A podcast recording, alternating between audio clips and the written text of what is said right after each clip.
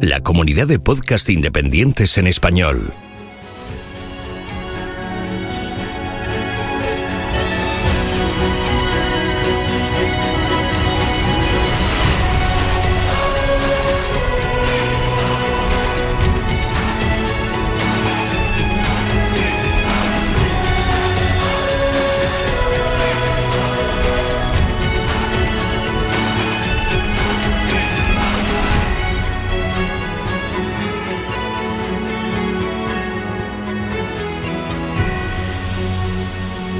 Bienvenido a GeoCastaway.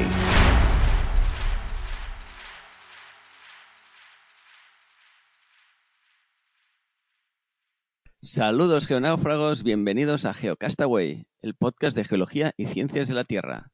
Eh, estamos en el episodio 108, la nueva temporada del 2019-2020, y para celebrarlo tenemos aquí a Mario, nuestro ambientólogo que lo tenemos aquí por cuota. Hola Mario. Buenas Oscar. Pedro, ¿qué tal?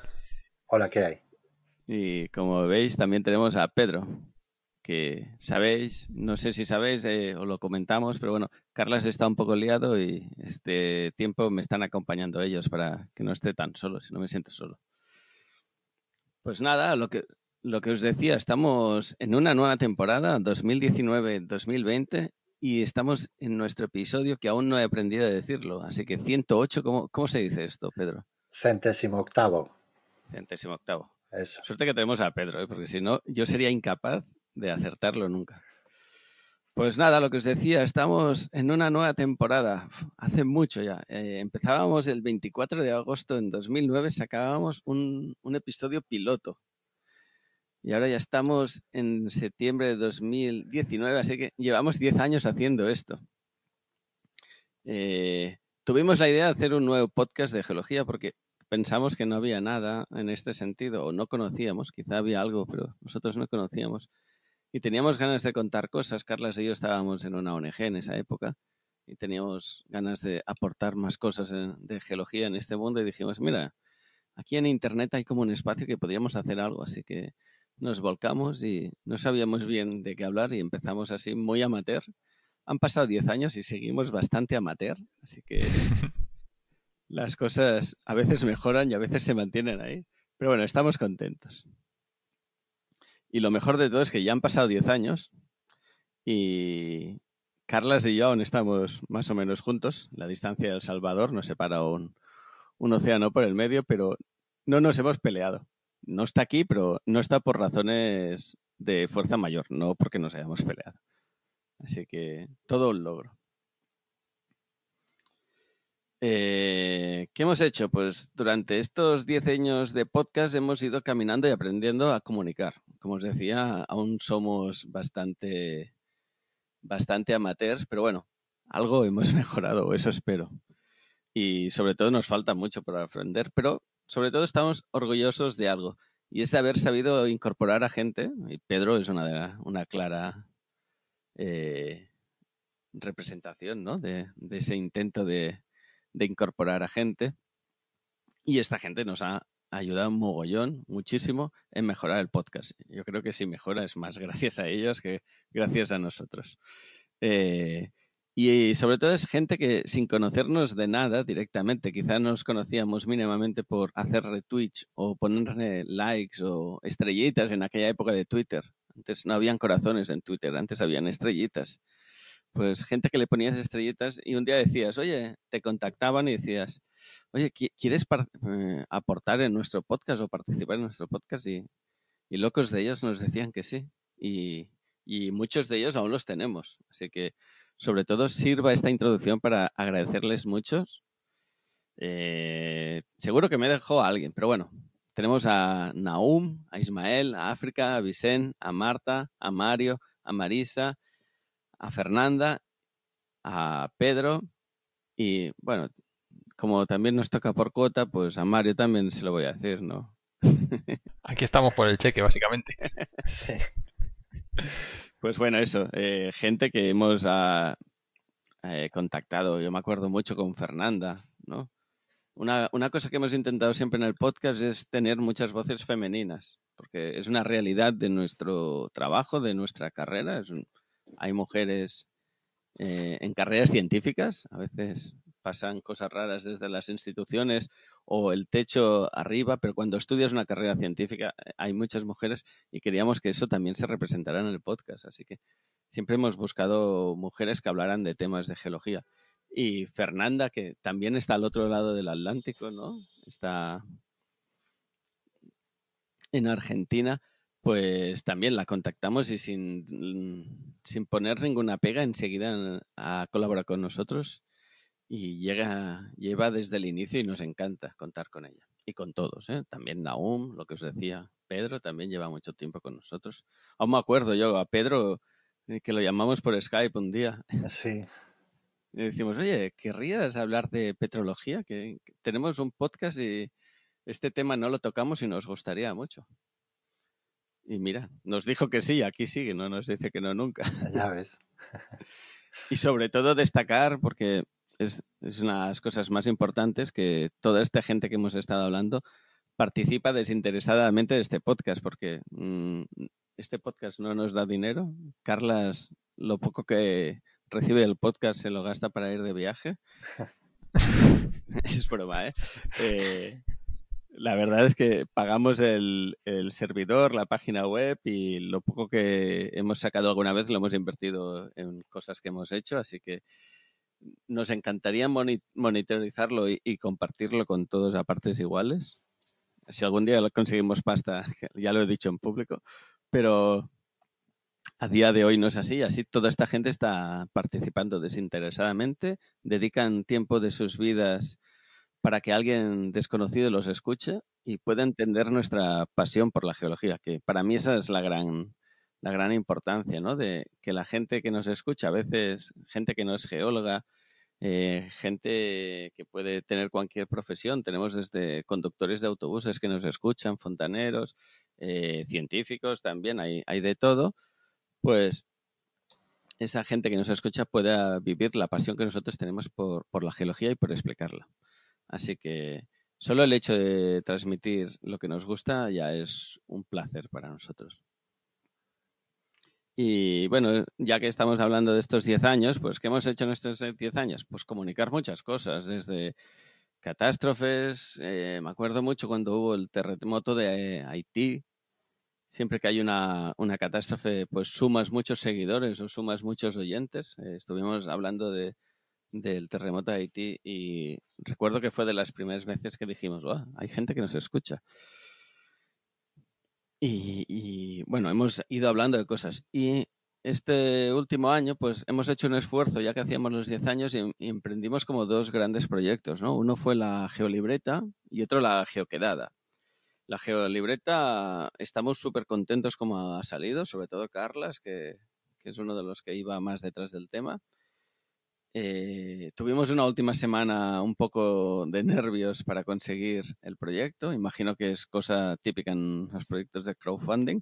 Pero bueno, eh, conseguimos que saliera y estamos realmente bastante contentos con el resultado. Eh, y, y, ya por la mente ya nos está pasando hacer una siguiente edición de esa geolibreta con las cosas que nos han comentado, a ver si se puede mejorar. Y qué más, también eso que os comentaba, hicimos la geoquedada, era otra idea que teníamos en la mente, hacía mucho tiempo que decíamos, eh, estamos comunicando, hay mucha gente que siempre participa, ¿no? Al final tienes una comunidad, creas una comunidad de gente que tienes interacción y al final quieres ponerle caras, ¿no? Quieres desvirtualizar.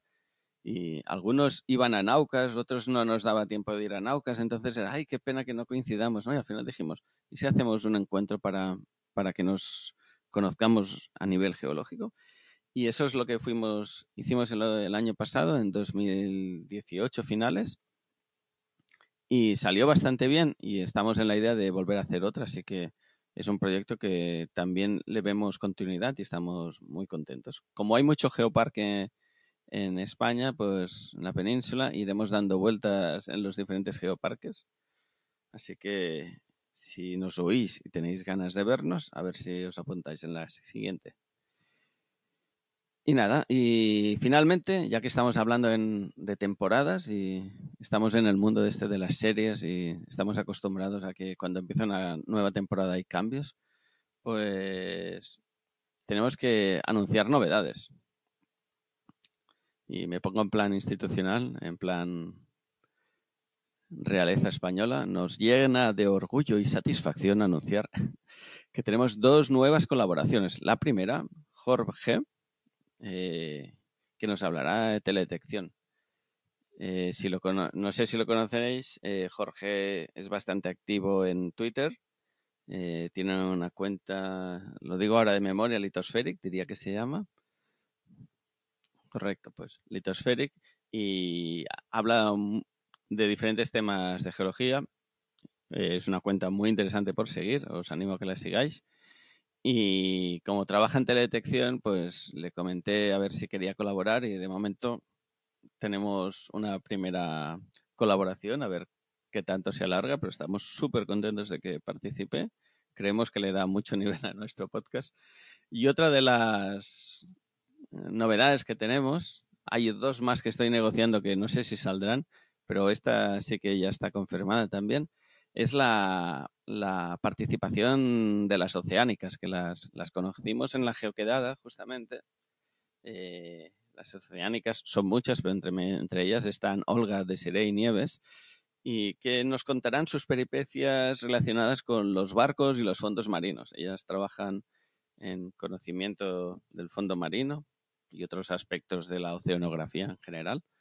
Quizás Mario conoce más que yo de oceanografía, yo la verdad es que soy bastante poco conocedor de la materia, pero bueno, eh, gracias a sus episodios o sus, sus historias que nos van a contar, seguro que aprendemos muchísimo de ellas. Y nada, pues todo este rollo es para llegar hasta aquí y decir que, que, hemos inaugurado la temporada, así que esperamos que estéis a nuestro lado y que nos sigáis todo este año que tenemos por delante.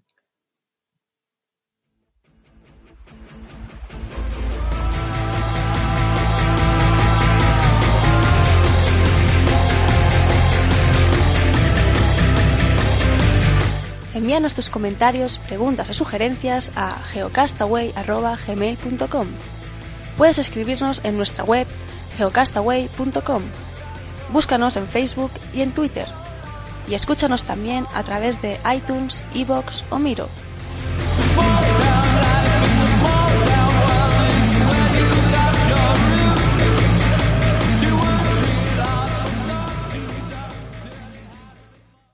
Pues bien, en este número 108, centésimo octavo programa de Geocastaway, eh, queríamos empezar comentando una, uno de los hechos quizás más destacados de este final de verano, ya que estamos en este primer episodio, vamos a coger cosas que han pasado antes.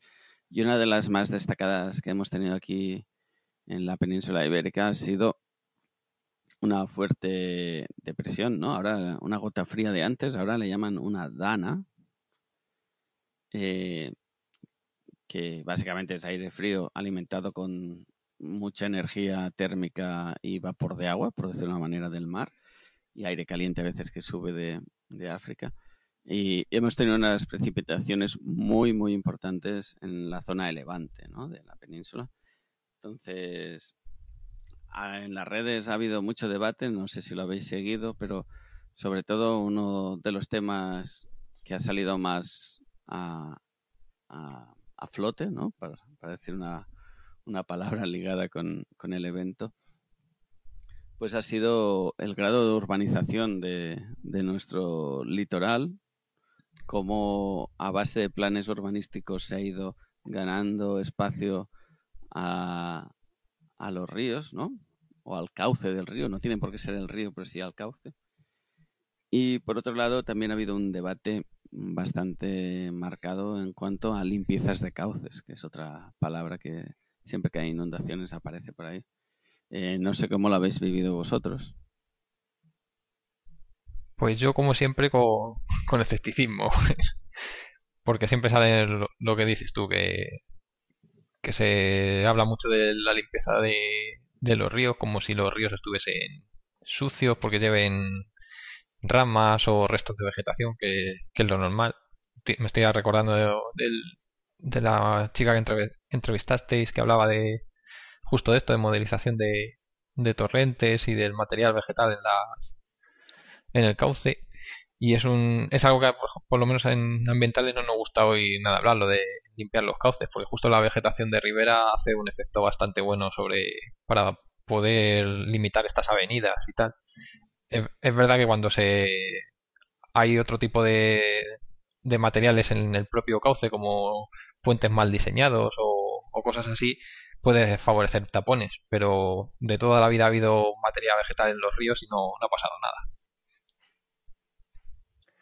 Sí, yo, a mí, bueno, no es mi especialidad, pero está claro que pues algo falla en la, en la planificación urbanística, ¿no? De los, sobre todo de esa zona del sureste. ¿eh? Es un tema complicado porque, bueno, esas zonas, pues parece que es barato construir y, y se tiene tendencia a, a urbanizar, ¿eh? pero claro, hay que tener en cuenta que cada X años va a haber algo así. ¿eh? Y no sé yo si merece la pena, eh, bueno, pues sacrificar a, toda esa gente por, por, un asunto económico. No sé, la verdad es que es un poco triste, pero bueno. Sí, yo sobre todo en el debate, un poco lo que salía, está claro que eh, ha habido unas grandes inundaciones. Una de las primeras cosas mm, importantes creo a destacar es que ha muerto muy por el grado de inundación que ha habido. Ah, las pérdidas humanas han sido bastante... Siempre es lamentable que haya pérdidas, eso está claro, pero no son muy cuantiosas y muchas de ellas han sido por imprudencias. Es decir, y casi todas ligadas al coche. No sé qué pasión tenemos la ciudadanía por nuestros vehículos, pero cuando vemos que el vehículo se va, tenemos que entrar dentro a, sacarlo, ¿no? Y desde aquí un consejo, dejad que el coche se vaya, que no, no tiene mayor importancia. Eh, pero aparte de estas víctimas mayoritariamente, como os digo, ligadas al querer salvar el vehículo o ir a ver cómo está la crecida del río, es decir, tú no deberías estar ahí, sino que has entrado, te has puesto tú en riesgo, eh, el resto han sido daños materiales, pero la gente ha, sido, ha podido ser evacuada o se ha autoevacuado. Así que las predicciones fueron bastante claras y, creo que acertadas en general. La población eh, siempre cuesta que haga caso, pero en general se desalojó cuando tocaba y la gente eh, participó de esos desalojos o de esas evacuaciones. Y que yo creo que esto es una cosa que quizá no se dice mucho, pero que es importante remarcar. En, en otras épocas quizá hubiese habido muchas pérdidas humanas. Entonces, sí que tenemos unos mapas de riesgo bastante bien definidos y alguien hizo la comparación de la, la, foto satélite de la zona inundada con un mapa con los estudios de inundabilidad y van bastante a la par. Así que tenemos un conocimiento una, o una técnica bastante bien elaborada, que se cumple bastante bien y eh, nos permite anteponernos al, al, al, evento, ¿no? Por decirlo de una manera. Así que yo creo que eso es destacable. Luego otro tema es lo que decíamos, ¿no? La ocupación de las zonas mm, mm, de los cauces de los ríos y, y la presencia de, de, pueblos en esas zonas. Eh, yo estuve en un, en un en Twitter comentando el, cuando hubo el episodio. Y una cosa que decía la gente es que ahora se había construido en los cauces. Yo decía, yo creo que no es verdad, es toda la vida se ha construido en los cauces. Y creo que muchos de los pueblos y ciudades de la península ibérica en general están muy asociados a, a cauces de ríos. Eh, sí que es verdad que quizás antiguamente se apartaban un poco más y ahora hemos invadido, pero en muchos casos está, está bastante en medio. Y, me vino mucho a la cabeza el episodio que hubo también de lluvia torrenciales en, en Mallorca. ¿eh? No recuerdo, debió ser en primavera, ahora no recuerdo cuándo fue. pero que también llovió mucho en una localidad y era un pueblo pequeño y el, pueblo estaba en plena en plena zona inundable. Hablo de, de, memoria, pero recuerdo los mapas de riesgo y es que pasaba por el medio de las casas y era un pueblo antiguo. Yo creo que muchos, eh, mi pueblo, eh, mi familia es de Castellón, en una parte del pueblo sí que está subida arriba del, de las cotas más altas y, allí no llega el agua, pero habían zonas que estaban en zona inundable. Así que... Sí, también habría que tener en cuenta que... Es real. lo que habría que tener en cuenta también que no los mapas de riesgo en estos casos es algo que no es estático, o sea, los que te valen para un año, como depende mucho de la urbanización que, que haya otros años y cómo se trate ese cauce, pues a lo mejor lo que antes eran zonas con ligero riesgo o con riesgo medio de inundación, ahora son con, riesgo elevado, porque han, se ha impermeabilizado el terreno con asfalto, hormigón o construcciones. normalmente, o, como mínimo yo el caso de Cataluña, que es el que conozco, eh, si se hace un nuevo plan de ordenamiento municipal, un PUM, eh, una de las obligaciones que tienes es presentar, si hay afectaciones a zona fluvial, es presentar nuevos estudios de inundabilidad de esos tramos y teniendo en cuenta los estudios preexistentes. Así que entiendo que eso no sé qué pasa a nivel estatal de la península o otros países, como puede ser eh, Centroamérica o Sudamérica, eh, ahí me pierdo más. Pero yo creo que cuando hay algún cambio sí que se introduce. se debería, por lo menos. Otra cosa que Como mínimo se debería. Sí, yo creo que el problema que tiene esto es que mucho depende de las... Es, está a nivel de la administración de, local de los ayuntamientos y hay muchas cosas de estas que se debería de hacer directamente como poco regional. Porque a lo mejor los ayuntamientos no quieren invertir ese dinero porque es un gasto que para ellos no les interesa o lo van dejando o lo hacen con pocos recursos y no es todo lo detallado con la resolución que, se necesitaría o se cometen burradas como hicieron en, mi ciudad de poner en el POM que, era prioritario urbanizar la, llanura de inundación del río. Entonces cuando lees cosas así pues te da, te da susto, es decir, madre mía, es que el que, el que está al volante no, no controla. Sí, no sé, yo en casos así y en eso me gusta ser bastante, eh, ¿cómo se llama? Neutral o... imparcial. O, imparcial o bien separado de las dos partes. Eh, a mí, por ejemplo, si, desde mi punto de vista, no se tendría que ocupar la, hiera, eh, el cauce. Pero si de, por la razón que sea, tú tienes la necesidad de ocupar el cauce, pongamos que no hay otra opción y lo tienes que hacer, se puede ocupar el cauce. No hay problema, pero tienes que tener un plan de evacuación clarísimo.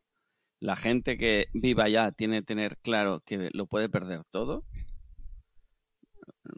No sé si me entendéis. Hay, hay soluciones. Es como en Japón. Eh, no se pueden construir rascacielos porque hay terremotos. Pues sí, hay soluciones técnicas. Lo que vienen asociadas a una serie de cosas, ¿no? Entonces, yo si meto una casa en un cauce y a la persona que le estoy metiendo allá le doy todas las herramientas y le explico bien lo que va a pasar y cuando haya una lluvia, él sabe el primero que tiene que evacuar y tiene que tener las pertenencias súper necesarias preparadas siempre para poder evacuar. O es como quien vive en una ladera de un volcán. Eh, ¿Se debe vivir en una ladera? No, de volcán. Pero si no hay otra opción y acabas viviendo allá, ¿qué tienes que hacer? Pues darle todas las herramientas para minimizar ese riesgo, ¿no? Entonces, por eso antes yo destacaba, eh, dentro de todos los daños materiales que han habido, mm, eh, pérdidas humanas debidas a la propia lluvia, al fenómeno en sí, yo creo que no han habido o ha habido una, o depende a qué quieras atribuir, ¿no? La persona que se metió en el cauce y tal. Pero en ese sentido los planes de evacuación han funcionado. Otro tema es si realmente es necesario meter eh, casas en el cauce o puedes construir en otros lados. Ahí ya me pierdo. Pero en el supuesto que, que tengas que construir en el cauce, hay soluciones para ello. Pero claro, tienes eso que os decía, tienes que tener la mente clara de que eh, tienes que tener un seguro que te cubra eso, que entiendo que las aseguradoras no querrán, ¿no? De hecho, los primeros que utilizaron los mapas de riesgo son las aseguradoras para no gastar el dinero. O sea, eso en Estados Unidos... Lo clarísimo, sí, sí. En Estados Unidos no te aseguran una casa como esté en, zona de navegabilidad, no te, no te la aseguran o te la aseguran por un precio desorbitado que no te interesa. Entonces, así en teoría intentan que no dejarse ellos el dinero y que la gente no construya. Pero bueno, como es el, yo creo que la inundación debe ser el riesgo natural al que más expuesto estamos a nivel global, que ni volcanes ni, nada por el estilo tiene el problema. Y sobre todo que hay que tener muy claro que lo que haces en un cauce de, río no solo te afecta a ti, que, tu casa se inunde o lo que sea, sino que afecta ya todo el cauce hacia arriba y hacia abajo. Hacia abajo aceleras todo lo que es el movimiento de agua, con lo cual zonas que antes a lo mejor no eran inundables las estás haciendo ahora inundables y hacia, hacia arriba aumentas la erosión que eso a la larga da igual, te puede modificar todas las propiedades del río a la larga. Así que... Sí, sí, eso es uno de los conceptos claros. Eh, un río es un sistema en equilibrio y si alteras en un sitio, alteras el equilibrio de todo el río, así que tienes que tratarlo en su globalidad. Luego, eh, a raíz de esto que dices de más rápido, menos rápido, que es uno de los otros debates que había, ¿no? De, eh, si tienen que estar los cauces limpios o si urbanizas mucho lo haces más impermeable, entonces gana velocidad. Eh, estos son cosas que son ciertas por todos los lados, ¿no? Si tienes más vegetación, eh, lo que haces es aumentar el rozamiento, por decirlo de una manera, hmm. y hace que el, el, río vaya más lento y por tanto adquiera más altura. Estoy hablando de memoria, pero diría que lo estoy diciendo bien. Y es más fácil que desborde también es una cosa que ha habido durante muchos años es evitar que el río desborde. Que tiene una lógica, pero también hay que invitarle al río a que pueda desbordar o, o dejarle. No, no, hay que invitarle, es dejarle que él se desborde, porque ya va bien que desborde en sitios y no, y no acumule todo el cauce, el agua, y lo lleve para abajo. El río, de, de manera natural, él está acostumbrado a desbordar, así que hay que permitírselo. Muchas veces luchamos contra ese desbordamiento. Mm, sí, yo creo que se, tiende a hacer un canal. exacto. Se tiende, tenemos la, la, visión de canal y en verdad un río no es un canal, ni mucho menos. Es algo muy vivo y con, con extensiones laterales como si fuera una mariposa, ¿no? Tiene que ir pudiendo desbordar a derecha e izquierda tranquilamente.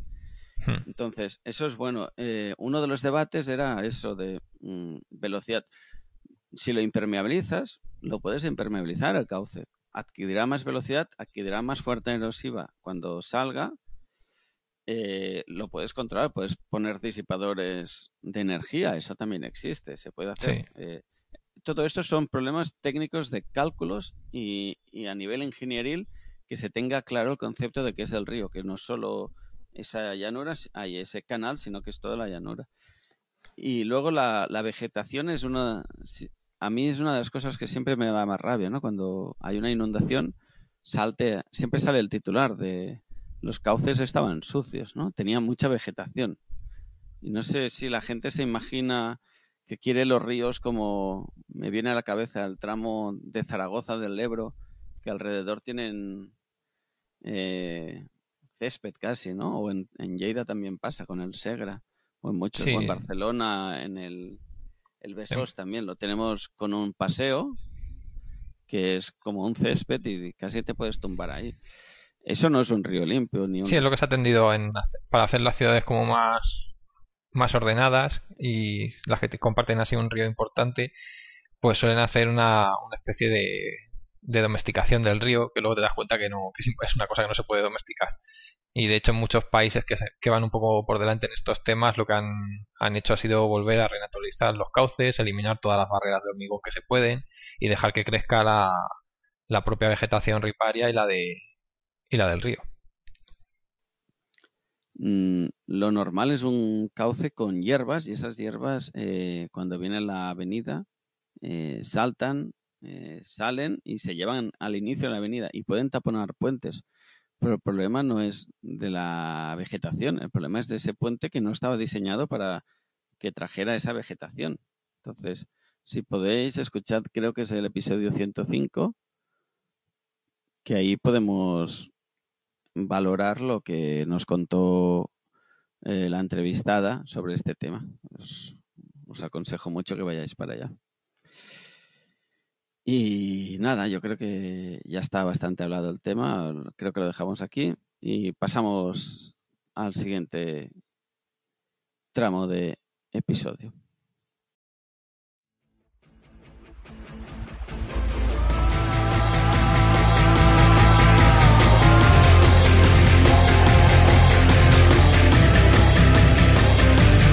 Envíanos tus comentarios, preguntas o sugerencias a geocastaway.gmail.com. Puedes escribirnos en nuestra web geocastaway.com. Búscanos en Facebook y en Twitter. Y escúchanos también a través de iTunes, Evox o Miro.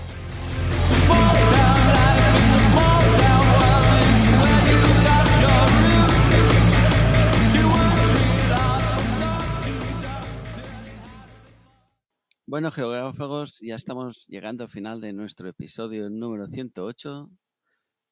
Ya no me acuerdo cómo era, no sé qué octavo. Centésimo, centésimo octavo. Nunca lo aprenderé. ¿eh? Bueno, Ya- ya para eso estoy yo. Eso. Pues nada, eh, estamos llegando ya a nuestro CR. eh, es un programa un poquito atípico. Esto del inicio de temporada pues nos hace hacer cosas curiosas. Eh, y nada, y una de las cosas que teníamos pensadas para el cierre es, yo la verdad no sabía qué decir en el cierre, les decía a mis compañeros, ¿qué digo? Y suerte que Pedro se ha acordado, porque yo me había olvidado totalmente que tenemos el superconcurso fotográfico de Geocast Verano 19. Eh, El hashtag ha ido moviéndose, la gente ha ido enviando fotos de los sitios donde va, que es una de las cosas que más me gusta a mí, porque poder ver diferentes vertientes de la geología en verano de la gente, ¿no? Gente que se va a otros países, gente que descubre geología en su propia ciudad, en, donde vive, así que nos encanta, creemos que es una de las cosas divertidas. Y siempre Pedro nos ayuda mucho con sus regalos, sus aportaciones, ¿no? Los presentes a la gente que, que participa en este concurso. Así que este año, ¿crees que tendremos regalos, Pedro? Bueno, alguno, alguno tendremos. Para, para empezar, eh, antes del, del verano hubo una reunión de la Comisión de Petrología de la Sociedad Geológica, donde, bueno, pues eh, fuimos a visitar Cabo Ortegal y de esa, de esa excursión salió una guía que, bueno, pues fue publicada por el Concello de Cariño. Entonces, bueno, pues tengo algunos ejemplares y uno de ellos lo pongo a disposición del programa como premio del, del concurso. Y luego, bueno, pues para hacer un poco de competencia a la geolibreta, tengo Ahí también está, ahí está. una libretilla pequeña de Writing the Rain, de la marca original.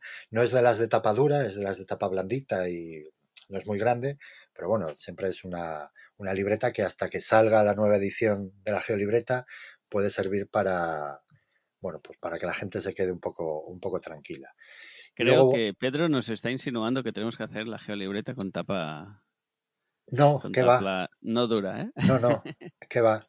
Eh, eh, tiene que ser tapa dura. Sí, las de tapa blanda de Writing the Rain son muy No cómodas. molan, ¿no? so- son cómodas porque la puedes llevar en el bolsillo, es muy manejable, pero si tienes, si, o sea, si tienes que escribir ahí encima con la tapa blanda y tal, es mucho O mejor. para eh. calcular los buzamientos, ¿no? Yo siempre ponía la libreta para los Bueno, buzamientos. sí, eso, yo tengo una pelea con los alumnos para que usen la brújula y no la, la libreta, Ponía pero la libreta y encima la brújula. Ya, ya.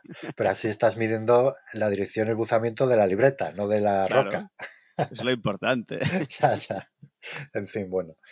Y sí, no, además, a ver, yo este año tengo campamento y yo voy a ir con mi geolibreta. Estoy seguro de que ay, muchos, muchos alumnos querrán tener algo parecido. O sea que, bueno, en fin. Tú la enseñas mucho ahí a los alumnos y mirad qué bien que va esto. Sí, sí. No, es- esto es muy fácil, como hacían algunos de mis profesores. Para el examen podéis traer solo este libro. Entonces tú dices que para el examen se lo pueden llevar la geolibreta y todos a comprarla. Aquí sí hay Ya. negocio. Aquí hay negocio. No, Vamos a que- montar un, un negocio de los grandes, ¿no?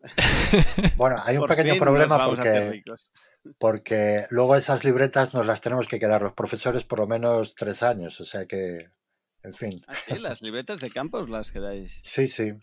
De Ah, hecho, eso la- en mi época no pasaba. no, pues ahora sí, porque sobre todo, a ver, no, no en los no en las salidas de campo de un día, pero en los campamentos que son asignaturas, que es un campamento, ah, y como forma parte de la nota, estamos obligados porque es eh, parte de la... Es auditable, ¿no? Claro, sí. ¿eh?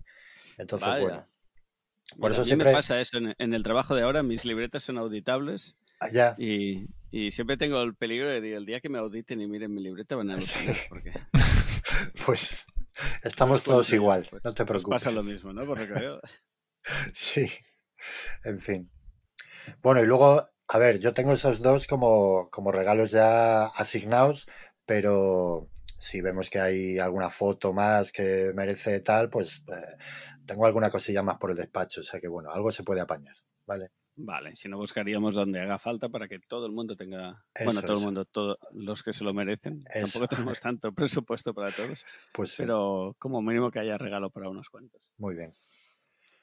Muy bien, pues hasta aquí nuestro episodio de hoy, de este mes Sí. de septiembre que estamos cerrando ya. Eh, gracias por estar ahí un, un año más. Los que lleguéis ahora aquí nuevos, pues bienvenidos. Y nada, nos, vemos en el próximo episodio. Pues sí, Adiós. hasta luego. Hasta luego.